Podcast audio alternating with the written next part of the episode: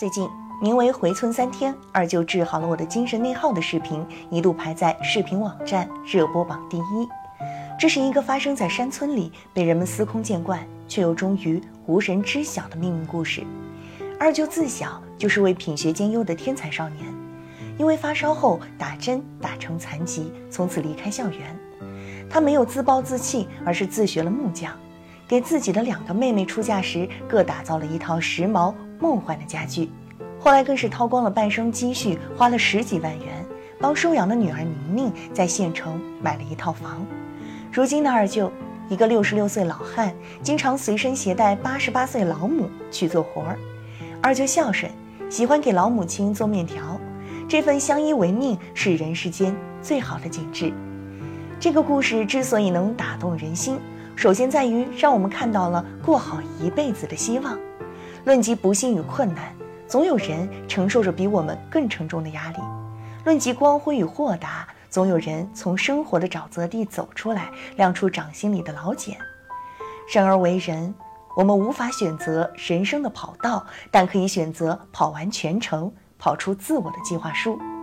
作者用了一句电影台词感慨：“他这种奇才，只不过是生不逢时。”但二舅没这样想过。于是作者感慨，人生最大的遗憾就是不断遗憾着过去的遗憾。显然，二舅的故事带有劝喻之效，尤其是对心存精神内耗的人来说。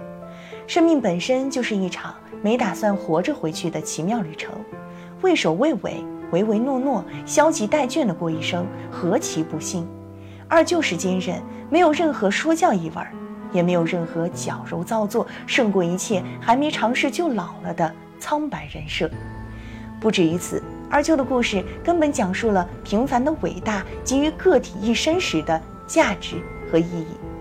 一个并不高大上，甚至不乏缺点的汉子所展现的努力活下去的朴实价值观，呼应的是一个群体的意志力。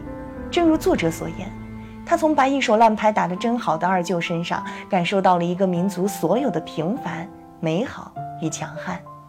我四肢健全，理应过上比二舅更饱满的人生，这也是众多受众的真实感想。二舅的故事是平凡人散发的一束光，治愈了许许多多别的平凡人。